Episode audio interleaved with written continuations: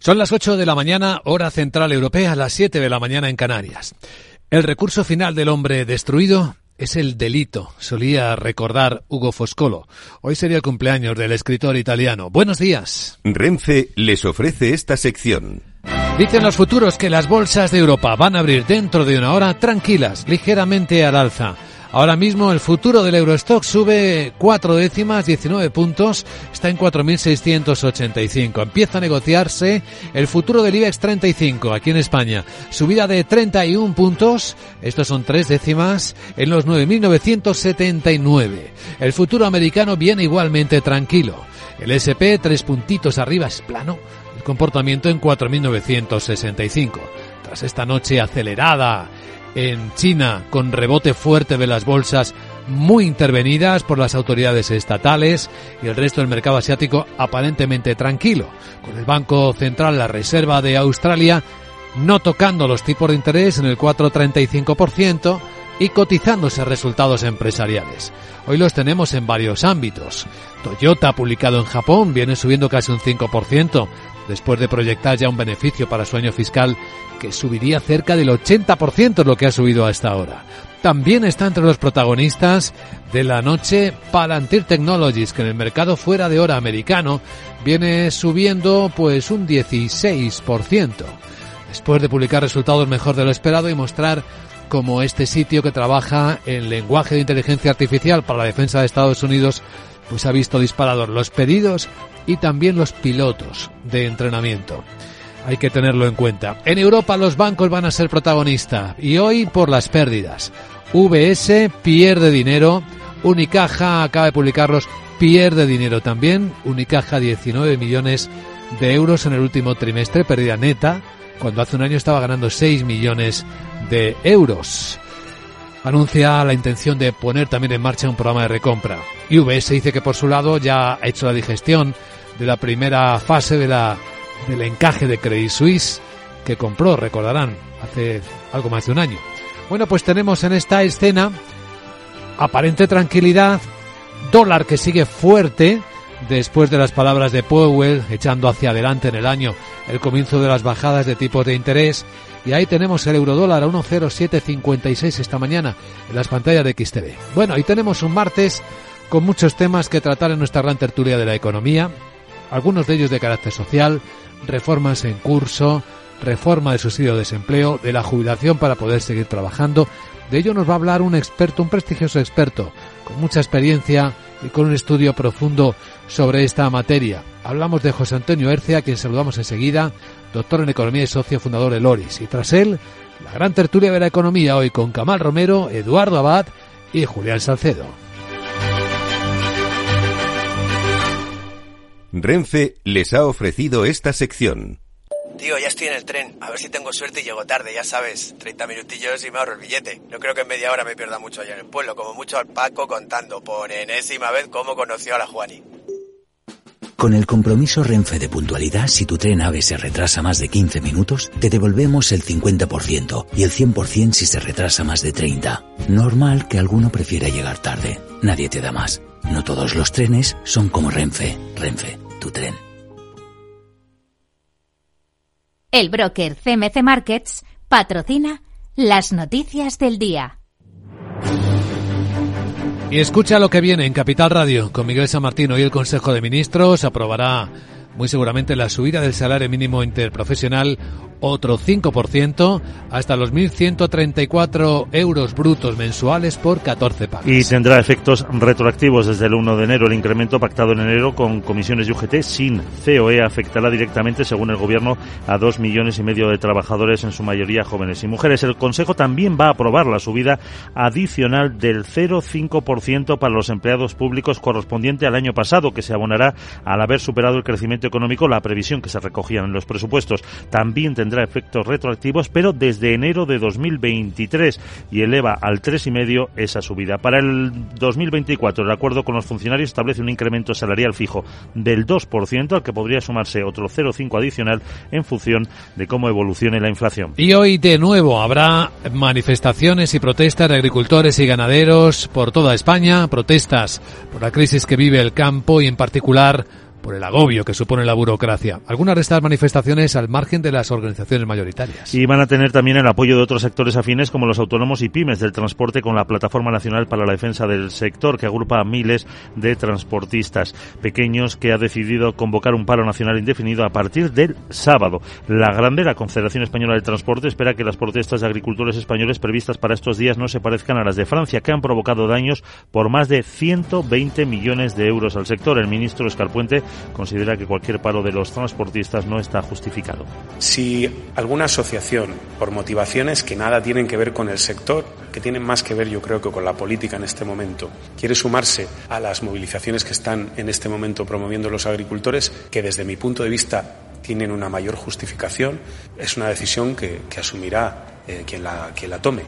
Los agricultores han planteado protestas hoy en Cataluña tras las movilizaciones impulsadas por el sector en Francia, Bélgica y Portugal. Exigen revisar el plan especial de sequía, ayudas a la mejora de la competitividad, reciprocidad en las importaciones y bonificaciones en materia de energía. También la simplificación de los trámites burocráticos del acceso a las prestaciones de la PAC. el tema que abordaremos a continuación, la seguridad social, que plantea una reforma para la jubilación. Podría adelantarse si las bajas por enfermedad son persistentes. Es decir, que la incidencia y duración de los procesos de esas bajas laborales sean uno de los indicadores objetivos que se utilicen para valorar los coeficientes reductores de la edad de jubilación en caso de actividades eh, peligrosas. Así figura en un borrador que han presentado los agentes sociales y que será el punto de partida para revisar ese procedimiento de coeficientes reductores. Además, la secretaria confederal de UGT, Patricia Ruiz, dice que en la reunión han tratado la continuidad del contrato de relevo y que no sea solo para la industria y también la jubilación parcial.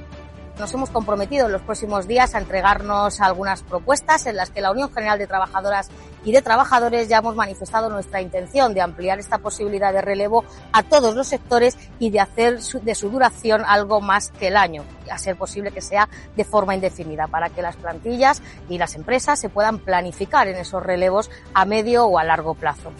En la agenda del martes actualizamos. Arabot, buenos días.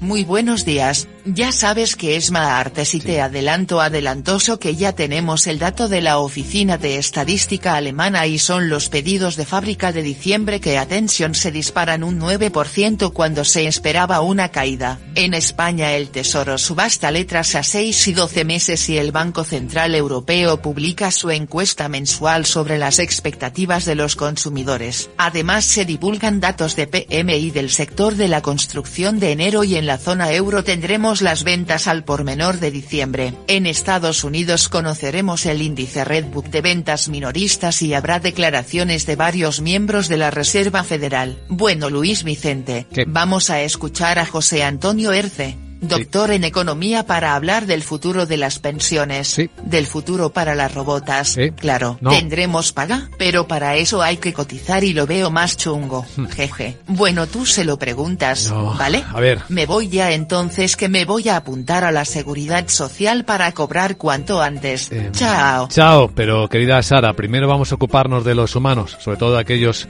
que necesitan un poco de atención. Lo haremos enseguida en Capital, la Bolsa y la Vida.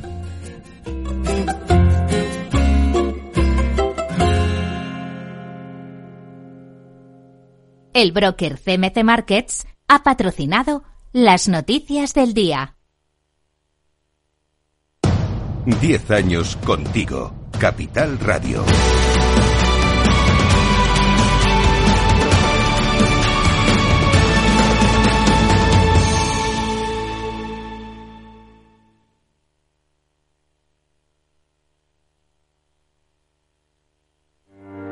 Descubre el lado más verde de la economía y las empresas en una nueva newsletter de Capital Radio. Todas las claves de la semana sobre ESG en un mismo sitio.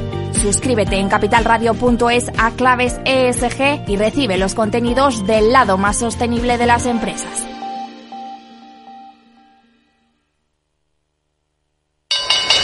Interesa la bolsa? Compra y vende acciones o ETF sin comisiones hasta 100.000 euros al mes. ¿Has oído bien? Sin comisiones. Más de 550.000 clientes ya confían en XTB. Abre tu cuenta totalmente online. Un broker, muchas posibilidades. XTB.com.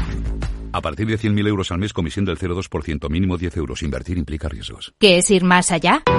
Con Arval podrás llegar donde te propongas de la forma más sostenible y darle a tu empresa todas las soluciones de movilidad que necesite asesorando con las mejores opciones de movilidad para las distintas necesidades de tu flota, con vehículos electrificados, bicicletas, coche compartido. Arval, la transición energética arranca aquí.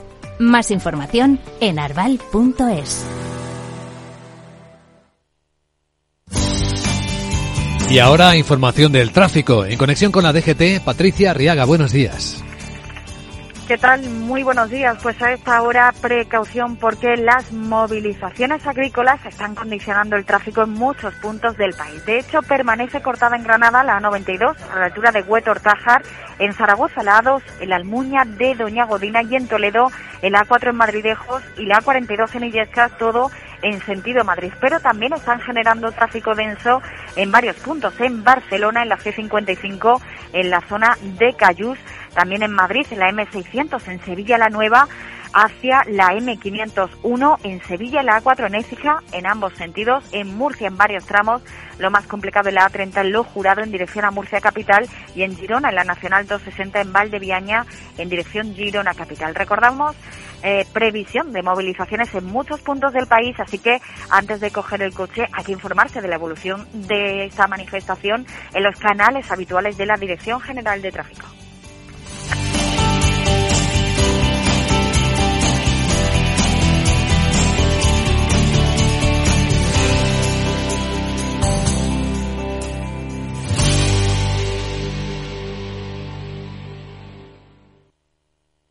Capital Radio. La genuina radio económica.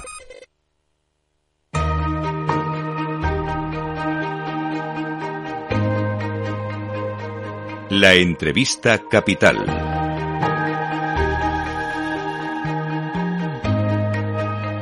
Luis Vicente Muñoz.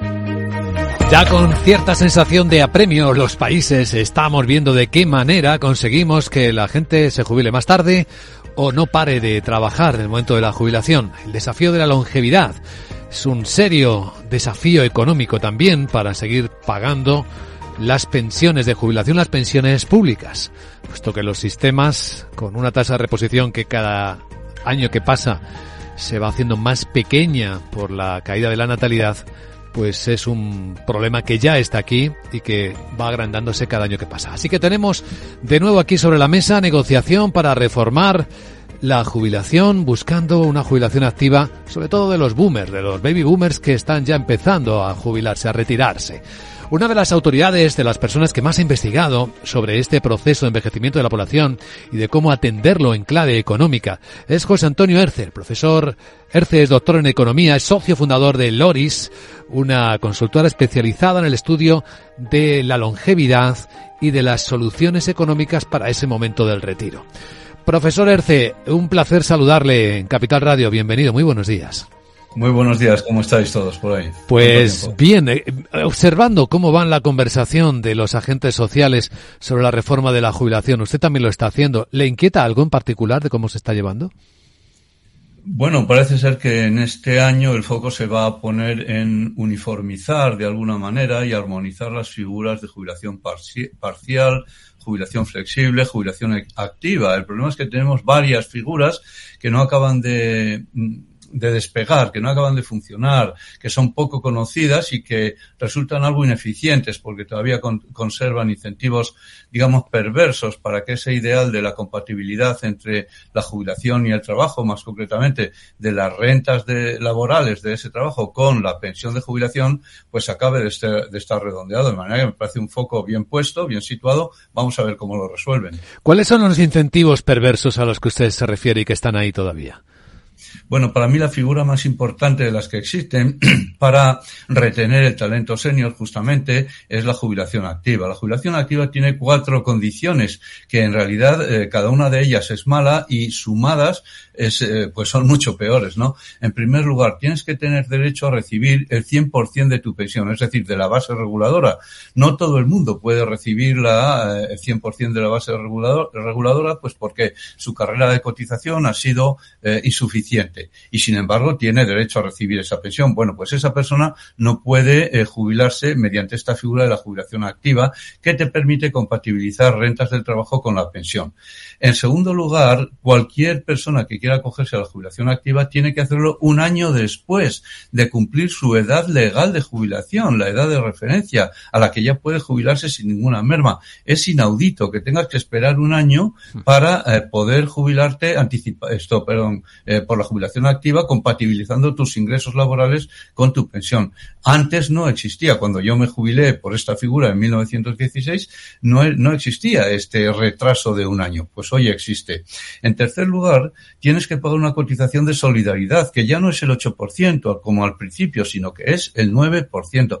Pero cotización de solidaridad, ¿por qué? ¿Por qué no la pagan el resto de los jubilados? Solo porque te permiten trabajar compatibilizando tus ingresos. Eso no es un regalo, eso es que te lo ganas tú. De manera que esta tercera condición del 9% de cotización de solidaridad me parece también un cierto abuso. Y, por último, eh, la jubilación activa ordinaria, eh, recibes el 50% de tu pensión, porque por lo visto te están regalando tus ingresos laborales que generas eh, por tu propio esfuerzo cada, cada día, ¿no? De manera que son cuatro condiciones que lo hacen muy difícil el compatibilizar la pensión con los ingresos del trabajo. Es verdad que los trabajadores autónomos que tienen un asalariado contratado reciben el 100% de la pensión. Bueno, al fin y al cabo crean empleo, ¿no? Claro. No sé realmente a qué se está esperando para racionalizar todo esto y eliminar estos incentivos tan perversos. Aún a pesar de todo, eh, don José Antonio Erce, la edad real de jubilación se va atrasando poco a poco, ¿no?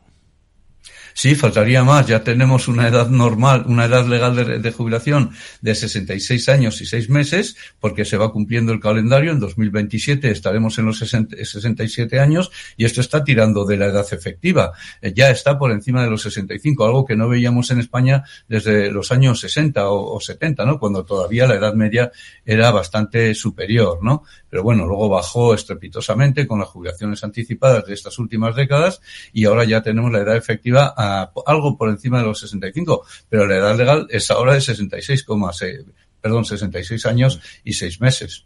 ¿Llegaremos a un momento en el que la jubilación no sea obligatoria o no haya eh, jubilaciones obligatorias? Pues bueno, algo se avanzó en los años precedentes, se legisló para evitar, eh, vamos, para subir la edad de la jubilación forzosa. La jubilación forzosa es una aberración, la jubilación es un derecho, no es una obligación. No puede ser que a los 65, 66, 67 o 68, como hasta ahora, tu empleador te diga, estás obligado a jubilarte y te vas de aquí y no recibes ninguna indemnización. No, que lo eche, que lo eche y si el despido es improcedente tendrá que pagar una indemnización. Pero la jubilación obligatoria es una aberración que me parece impropio de agentes sociales, de interlocutores sociales avanzados del siglo XXI. Y cuando hablo de interlocutores sociales, hablo de sindicatos, que no sé por qué la admiten, y mm, eh, hablo también de empleadores, que la adoran. Muchos empleadores necesitan descargarse de trabajadores. Bueno, que lo planifiquen, que atiendan los costes que eso tiene y que se atengan a una ley normal del siglo XXI, no a, a ese derecho de pernada que consiste en decir a los 68, te vas y te vas, no te quiero en mi empresa. Bueno, muy bien, pues te despido. Su reflexión, profesor Erce, es estimulante, cuando no provocadora seguramente para algunas personas. Viendo cómo va la tecnología y la longevidad, el cuidado de la salud, ¿cree usted que ya incluso se puede dibujar en el horizonte una especie de utopía en, que, en la que, digamos, no nos jubilaremos nunca? Bueno, yo creo que hay gente que no se va a jubilar nunca, que sale con los pies por delante, ¿no? De sus, de sus trabajos. Eh, y esto está bien y hay que estimularlo si la gente es feliz haciendo eso, pero somos eh, pocos, por así decirlo. Yo me jubilé con la jubilación activa y sigo, y sigo trabajando a mis 72 años, ¿no? Pero conozco cada vez a más personas eh, que, que lo hacen y efectivamente esto hay que permitirlo y no hay que penalizarlo. Ahora, pretender que esto se extienda al conjunto de todos los trabajadores, no. Primero están las profesiones onerosas de las que se ha hablado estos días, además. Pero vamos a ver, las profesiones onerosas están contemplados factores de reducción de la edad de jubilación en la seguridad social desde que se normalizó en el año 67 del siglo pasado, ¿no? Vamos a ver que no es ninguna novedad. Es verdad que hoy hay profesiones onerosas que ya no se ejercen, ya no hay mineros apenas, quedan algunos, es verdad, pero muy poquitos. Y estas personas tienen sus derechos reconocidos en ese sentido. Si es que no, no estamos inventando nada nuevo.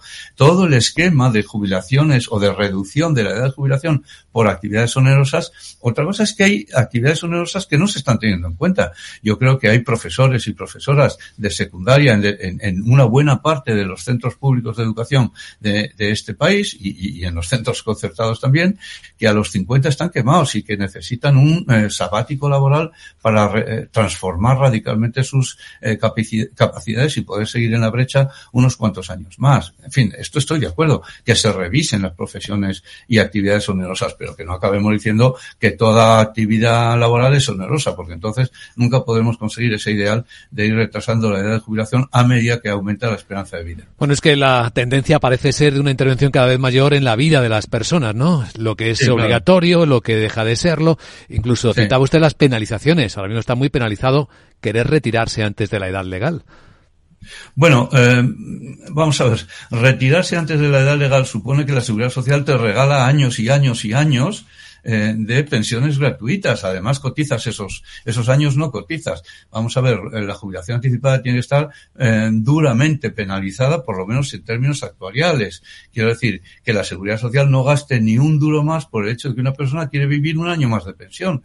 Francamente, esto yo creo que en, todos los países avanzados, las penalizaciones por jubilación anticipada, y ya era hora en España que se endureciesen, porque eran tan suaves, tan suaves, que solo se podían, en fin, que se jubilaban jubilaban muchas, muchos trabajadores anticipadamente porque no les afectaba a la pensión máxima, les afectaba a la pensión que salía de la base reguladora, pero eso en cualquier caso no lo iban a cobrar. No, no, ya era hora de que la jubilación anticipada se penalizase como Dios manda. El 7% puede que sea excesivo, desde luego, eh, desde el punto de vista actuarial, con eso gana el, sistema antes que el trabajador.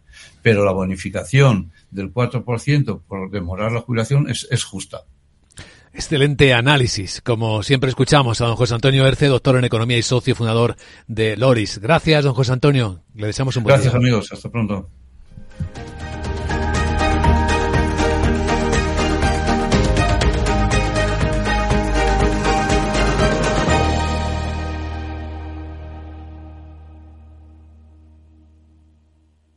Lauri, decidido. La despedida la hacemos en Gandía. Prepara el bikini. Lauri, que en Andía vive el ex de Jesse, que nos vamos a Málaga. Lauri, que no, que dan mal tiempo. A Bilbao, pinchos y party. Lauri, una cosita, que al final es despedida conjunta. Te hago administradora del grupo que no puedo más. En Renfe tenemos más de 1500 destinos para que siempre puedas llegar a donde quieras llegar. Nadie te da más. No todos los trenes son como Renfe. Renfe, tu tren. ¿Estás completamente seguro de que la rentabilidad de tus planes de pensiones es la mejor que puedes obtener? Si tu gestor solo te ofrece los planes de su banco, estás perdiendo oportunidades y, lo que es peor, años de rentabilidad para ti. En Velaria Inversores estamos a tu servicio, no al del banco. Trabajamos con 180 planes de pensiones de las entidades más punteras de España y de ellos solo te ofrecemos los de mayores perspectivas de rentabilidad, sin ningún coste para ti. Si quieres más rentabilidad, visita velariainversores.com. Capital Radio. Diez años contigo.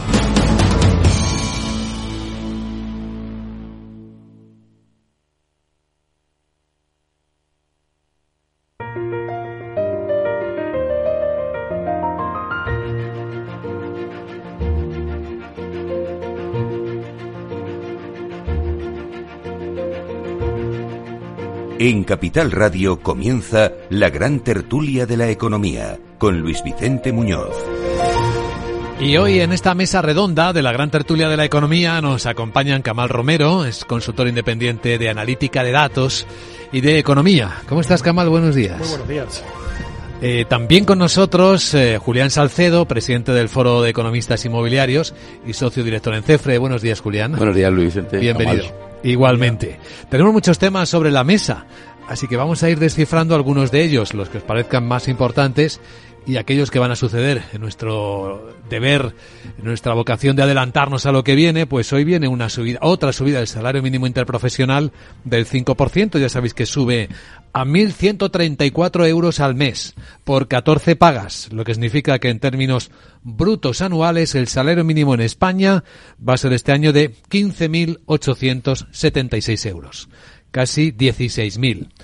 Eh, no confundir con lo que le cuesta a un trabajador a una empresa, ¿eh? porque el coste de empresa, ahora el mínimo, rebasa los 21.000 euros. Se acerca a los 21.000, está por ahí aproximadamente. Para algunas pymes esto va a ser ya una cosa seria, ¿no? Sí, aquí el tema ya, este, esta subida estaba pactada y yo creo que lo que se estaba negociando estos últimos años es el cronograma, o sea, cuándo y a qué ritmo.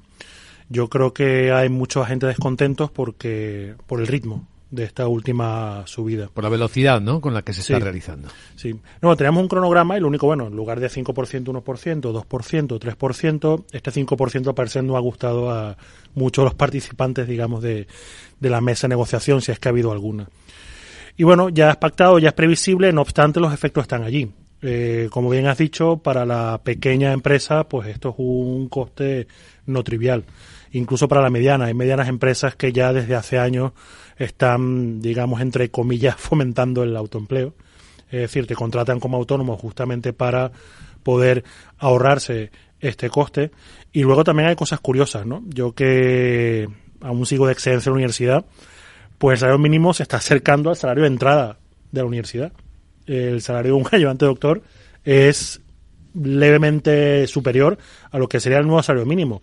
Y eso yo he visto que ha sido una queja de algunos, de algunos empresarios, que es que ya se está volviendo vinculante. Es decir, que hay ya cargos que tenían un salario pues de 1.200, 1.250, 1.300 y que ya el salario mínimo está convergiendo a este salario.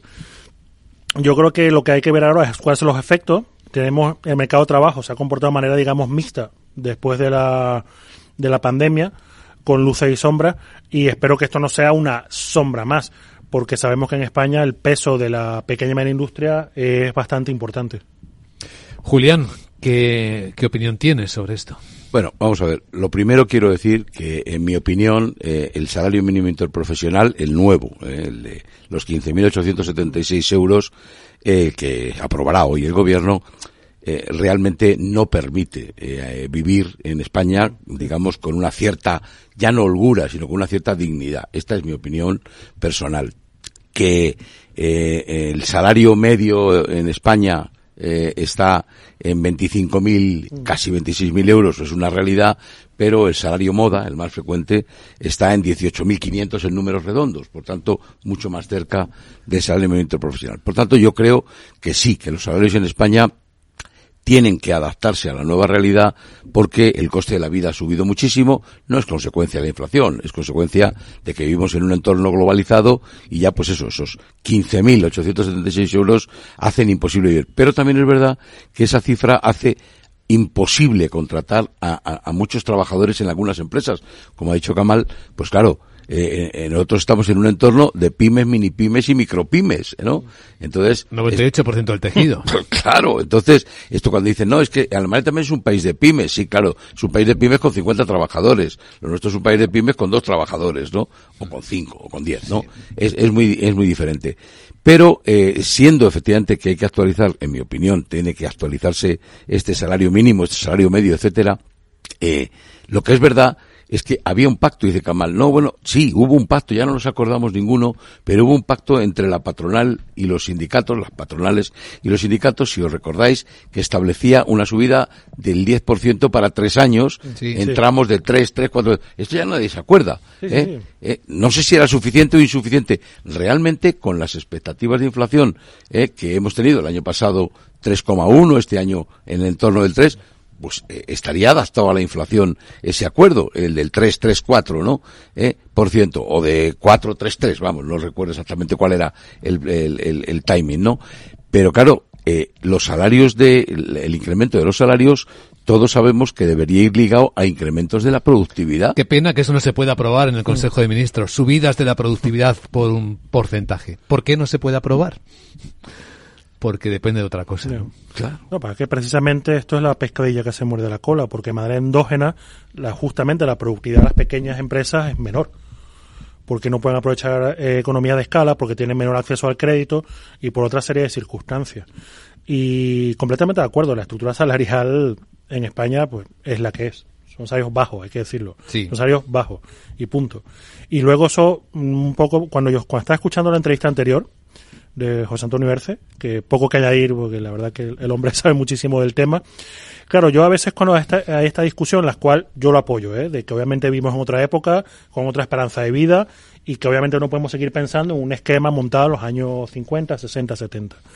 Pero también hay que tomar en cuenta que las trayectorias salariales son distintas. Antes la gente se incorporaba muchísimo más joven al mercado de trabajo, con un salario medio mucho más alto y con un, con un ciclo vital pues que todos esperamos, ¿no? Que va incrementando paulatinamente hasta llegar a un pico. Eh, esas trayectorias ya no se parecen en nada a la actualidad.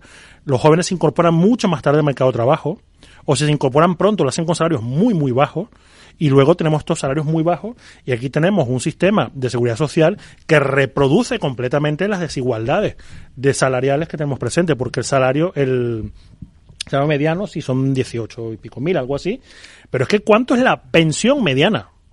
Menos de mil euros. O sea, la pensión mediana no sé, son 700, una cosa así. Sí. Entonces, claro, esto es un, un, tema que a la hora de discutir pensiones hay que, hay que atacarlo. Y luego, yo sí creo que el salario mínimo hay que subirlo. ¿eh? Y yo creo que un, una cosa son las formas y otra la idea. Y es muy difícil compatibilizar porque, pues sí, aquí vemos que eh, esto es una negociación donde hay partes, cada quien se tira a su lado, como siempre. Y para eso está la política, ¿no? Y con la política meto a los sindicatos, representantes gremiales, etcétera. Eh, claro, pero subimos salarios, pero aquí, por ejemplo, tenemos casos, uno es la educación. O sea, ¿quién me diría a mí hace 15 años que habría en universidades de Madrid concursos desiertos para entrar a la universidad?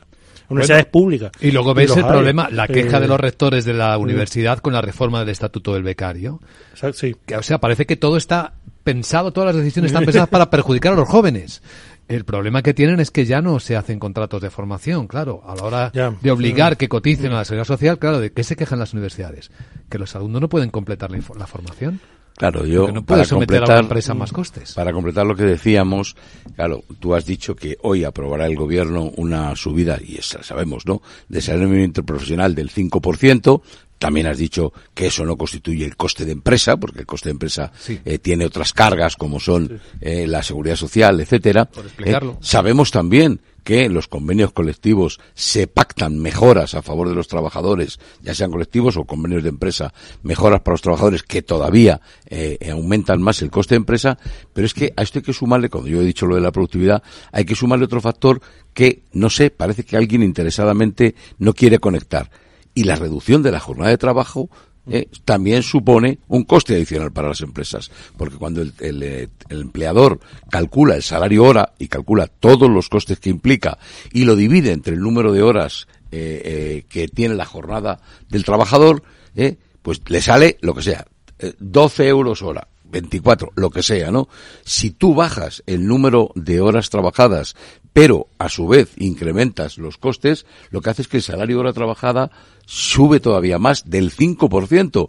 ¿Cuánto? A lo mejor el 5,25, no me, no, no lo he calculado memorísticamente ahora, ¿no? Pero es un poco más. Entonces todo va en esa línea que tú estabas diciendo ahora mismo, eh, Luis Vicente, de que a las empresas se les aboca a unos, si, sin defensa alguna, a unos costes cada vez mayores, eh, hay que tener en cuenta también que simultáneamente vemos como algunas esferas del gobierno están planteando políticas impositivas. Por ejemplo, la última que hemos conocido o que se ha conocido, la de la vicepresidenta segunda, no, hay que limitar, ¿eh? ya no eran los precios, ahora es cargar con más impuestos un gravamen especial a las empresas de alimentación. Pero oiga, si a la empresa de alimentación, la que sea, que no sé cuál será, ¿eh? le sumas, le suben los costes, le bajan las horas trabajadas y además le grabas con más impuestos, ¿qué cree que va a ocurrir? Yo como todos se la cargan. Sé, somos economistas, yo soy doctor en economía. Antes de cargársela, tendrá que subir los precios, claro. O sea, lo que no, lo que es un contrasentido es decir, te subo los costes, pero incluidos los impuestos a pagar, pero te tomo el, te topo el precio. Generará inflación pues para defenderse, claro, y sufrirá al final. ¿Os dais cuenta que hay una cosa en común entre las protestas de los agricultores uh, y también esta escena? Y es que sobre todo las pymes el principal obstáculo del crecimiento tiene que ver con el exceso de burocracia y regulación. Sí. Es un mal de nuestro tiempo y parece que está agobiando, ¿no? Está agotando a la, a la, gente que es productiva, sobre todo a la gente que empieza. Otra vez, daño a los jóvenes, daño a los pequeños eh, y están cerrando oportunidades. Sí, hombre, tengo, tengo que decir algo porque, que es justo. Yo que he vuelto a ser autónomo desde hace un poco más de un año, vamos, ahora es mucho más simple que cuando lo hice hace 20 años. O sea, era un horror, recuerdo. Ahora, bueno, hay que reconocer que las cosas, el, los trámites se han simplificado. Los de entrada, luego sí, trabaja, los de entrada, a ver de qué entrada. pasa. Sí, sí, Luego sí, los de contrata entrada. a 25 Sí, sí, sí, personas a ver qué ocurre. Eso es cierto. Pero también luego, eh, yo digo aquí abiertamente, yo perdí una subvención de la comunidad porque es que no sabía cómo pedirla. Y Por como ejemplo. yo, por un tema geográfico, mi gestoría está en otra comunidad autónoma, yo... A ver, hay gente que tendrá tiempo de hacerlo, ¿eh? pero yo no te- Una yo tengo- semana de trabajo, Yo tengo poco tiempo y no, no pude y la perdí. Y entonces, claro, no, porque lo digo, hay muchas ayudas, ¿eh? Hay muchas Sí. ayudas que uno ni se entera, pero es que luego también hay que pedirlas. Necesitas ayuda para pedir la ayuda. Sí, sí, porque no, no, tal cual. No, tienes sí. tiempo. No, no, yo le, yo le dije a la gestoría, por favor, hazme este trámite. No, no puedo, porque estamos en una comunidad autónoma distinta y claro, yo no lo puedo hacer, pues no tengo tiempo. Fíjate, a eso iba, lo acaba de decir Kamal. Hemos dicho que la estructura empresarial española es de pymes, mini pymes y micropymes. ¿eh? Hablamos del coste, hablabas tú de la, de carga burocrática que eso supone, que en definitiva alguien se tendrá que dedicar a ello. Y damos por supuesto que a lo mejor personas como las que estamos en esta mesa, ¿eh? economistas y de otras profesiones, digamos, con cierto grado de cualificación y que además con un manejo medio, por lo menos, del de la tema de la informática, efectivamente, todo se ha agilizado mucho, todo se puede hacer eh, de forma electrónica, todo es mucho más simple, para nosotros que sabemos. Ah, bueno, sí. ¿eh? Pero tú vete a un agricultor, que también es un autónomo, ¿eh? que está con su tractor, y dile, oiga tal, no sabe lo que hay que hacer, probablemente no tenga ni ordenador, aunque tenga un móvil, ¿no? Y tiene que ir a lo que acaba de decir Kamal, a una gestoría para que se lo haga un coste añadido, ¿no? ¿Eh? Y efectivamente la burocracia cada vez es más compleja, cada vez se simplifica más con la con los temas la informática, la tecnología, se simplifica más hacerlo, pero cada vez son más las cosas que te piden. Sí, ¿eh? desde luego. Estamos en la gran tertulia de la economía, en Capital Radio. Dejadme que os adelante cómo vienen las bolsas este martes y continuamos con el análisis.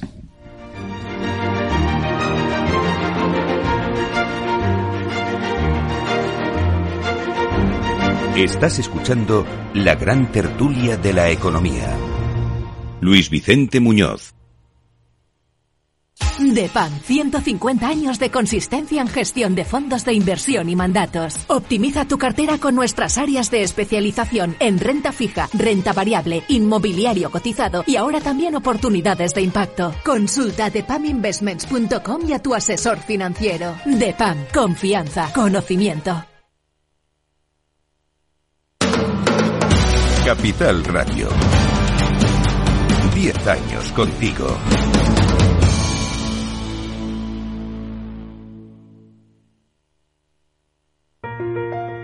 La gran tertulia de la economía, solo en Capital Radio. Pues las bolsas vienen este martes con ganas de subir en la apertura, tras un lunes de digestión de lo que ya es una evidencia. Los tipos de interés bajarán este año, pero no tan pronto ni tan rápido como el mercado parecía apostar. Los bancos centrales suelen lanzar el mensaje de no nos lleves la contraria, que al final nosotros somos los que tenemos razón y así suele ocurrir. Tenemos el futuro del mercado europeo, el del Eurostox, subiendo seis décimas. El del IBEX 5, son 46 puntos, 9.994. Va a tocar los 10.000. Bueno, de hecho está tocando los 10.000 en algunos momentos. Y el americano, el SP, ya se va animando. Dos décimas arriba en 4.970 con un dólar que sigue fuerte, por cierto, tras las palabras de Powell, lo que significa un euro un poco más débil.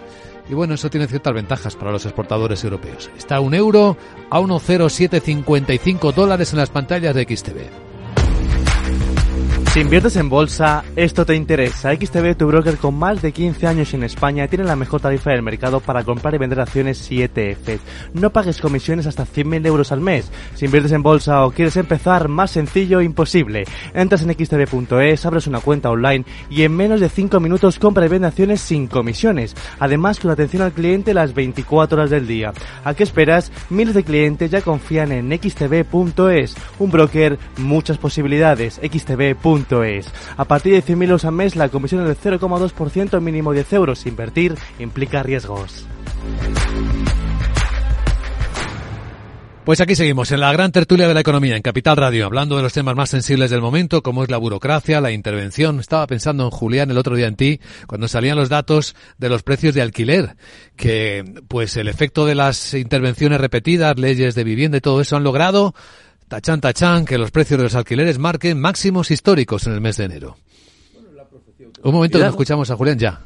Perdón. Sí, adelante, Julián. Es la profecía autocumplida, ¿no? Efectivamente, lo estábamos advirtiendo todos, tenía que ocurrir y ha ocurrido, si es que no podía ser de otra manera. Eh, es que somos diferentes, si ha ocurrido en todas las ciudades del mundo y en todos los países en donde se ha implantado eh, un sistema de intervención como este de limitación del control de rentas, que sabéis que dijo la comunidad catalana que iba a entrar en vigor el día 1 de febrero, que yo sepa todavía no ha entrado, pero está a punto, va a entrar ahora en el mes de febrero, se ha retirado, se han retirado viviendas de la oferta, sigo insistiendo en que la producción de vivienda nueva es muy baja, lo cual la vivienda nueva, una parte iba destinada a la venta, pero otra parte iba destinada también al arrendamiento. Esto que sabemos que era el Bill to Rent, ¿no? Que tan de moda ha estado, pues allá los del Bill to Rent, los que estaban en marcha no pueden bajarse del carro, pues tienen que seguir, pero los nuevos se lo están pensando porque ni tan siquiera eh, con eh, esta subida de las rentas en el mercado, no en las viviendas que están sujetas a ese régimen, eh, las que hacen las comunidades autónomas, el Plan Vive en Madrid, etcétera, ¿no? Entonces, esto es un desastre, hay que decirlo, es un desastre porque es que no somos conscientes, o, o no todo el mundo tal vez sea consciente del sufrimiento que provoca en muchas de las familias, de muchas de las personas que necesitan una vivienda es que la necesitan, ya no es una cuestión, no, es que me, quiero una con piscina y con terraza. No, no, que quiero una, una vivienda donde, donde, donde poder dormir, ¿no? Con dignidad, eh, claro. Y se encuentran con mini pisos, micro pisos, pisos patera, eh, de todo. Los jóvenes nunca lo han tenido tan difícil como ahora. Claro, y a unas, y a unas, a unos precios que son absolutamente inaccesibles. Es que ya no está caro alquilar un piso de un dormitorio es que lo que está piso, eh, lo que está difícil también ya es alquilar un piso por habitaciones, una habitación en un piso, o sea, ya compartido, ¿no? Eh, de verdad. Pues este es el resultado de las intervenciones, pues qué éxito, ¿eh? Qué exitazo. Eh, bueno, sigamos con más temas de, de actualidad. Estaba mirando eh, en el mercado fuera de hora cómo sigue subiendo Palantir. Conocéis Palantir, ¿verdad? Lo que hace Palantir Technologies. Eh, hace muchos pilotos de lenguaje de inteligencia artificial. Trabaja para la defensa y para la inteligencia de Estados Unidos y bueno, se le están disparando los contratos. Publicó resultados fuera de hora del mercado americano y es lo que vuelve a dar pues alas a un mercado, bueno, no un mercado, sino unas empresas, las de tecnología, que son las que explican buena parte de esa sensación de que los mercados están sin casi en subida libre, sin parar de subir. Fijaos lo que lo que dice la estadística, en lo que Kamal es un romero, ¿no? Ah, un, un maestro, perdón. Kamal Romero es un, su nombre. También. Es un maestro, me ha traicionado el inconsciente. Lo que dice la estadística es que solo el 26% de las acciones americanas superan al índice. O sea, hay un 74% que está por debajo. Y si miras, por ejemplo, los siete magníficos, ¿no?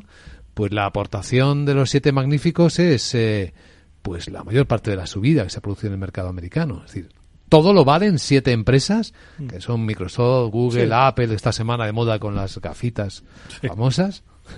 Es increíble, ¿no?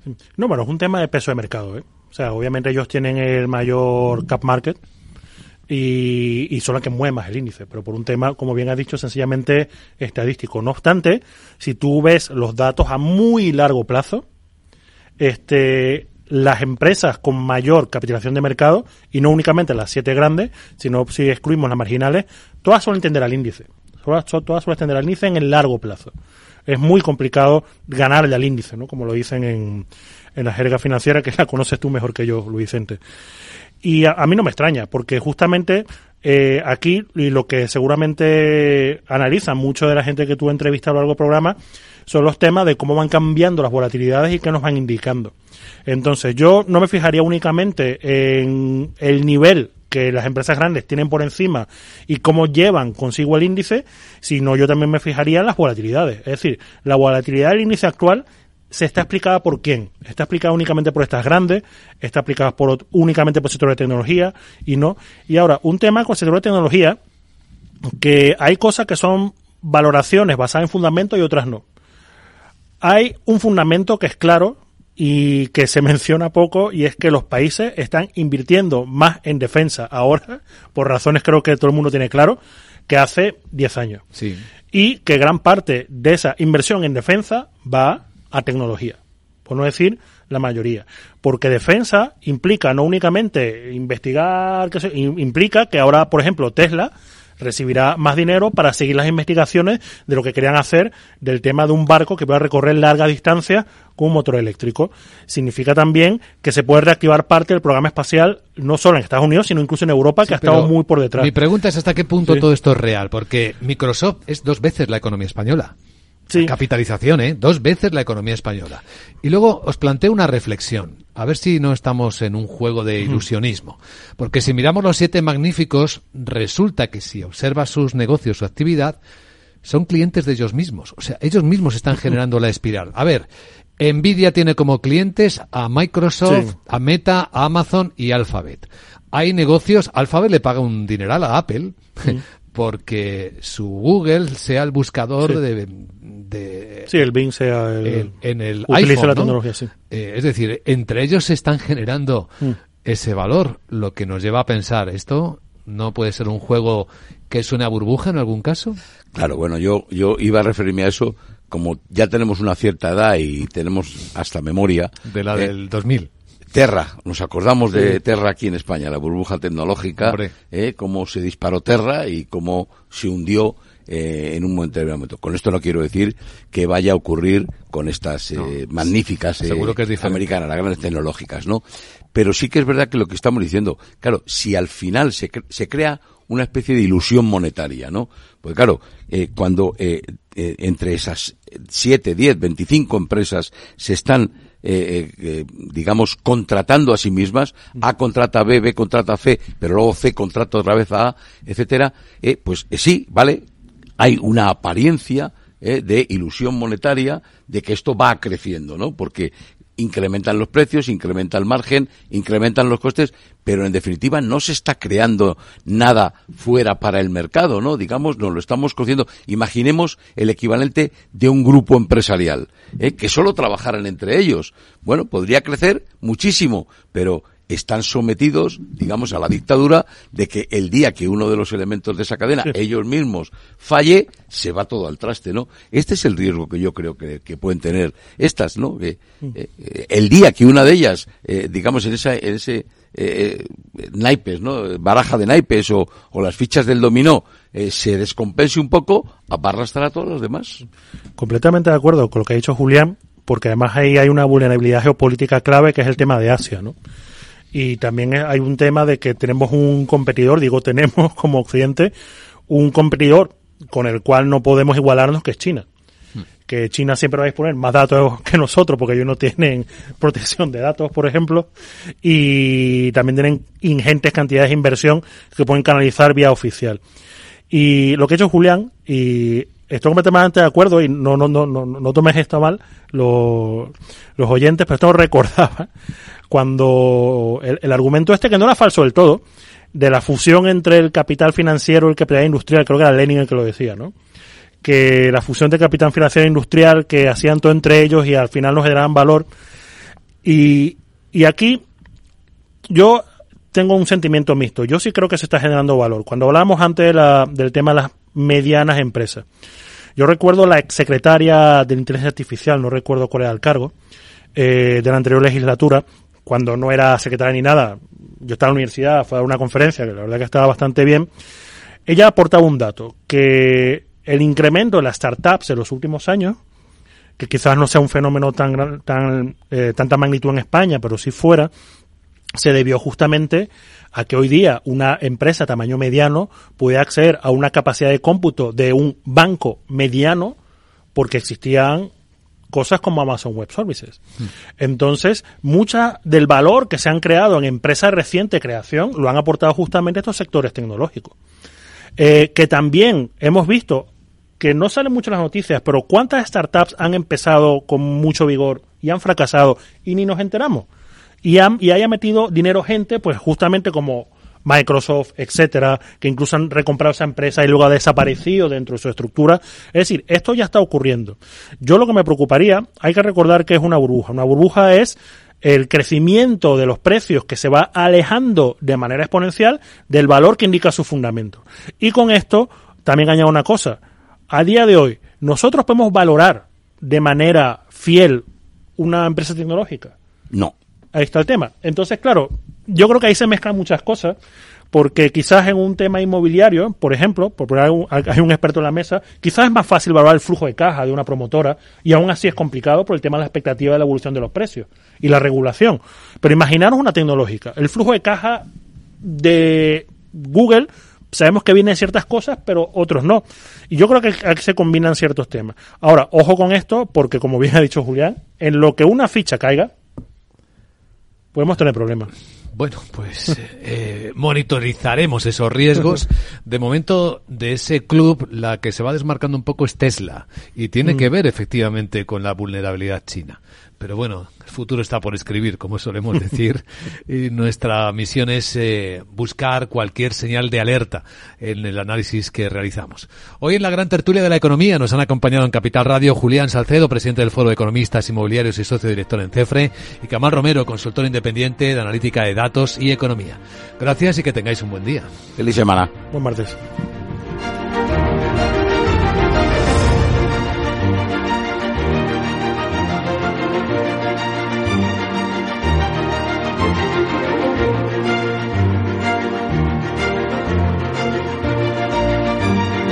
La gran tertulia de la economía, solo en Capital Radio.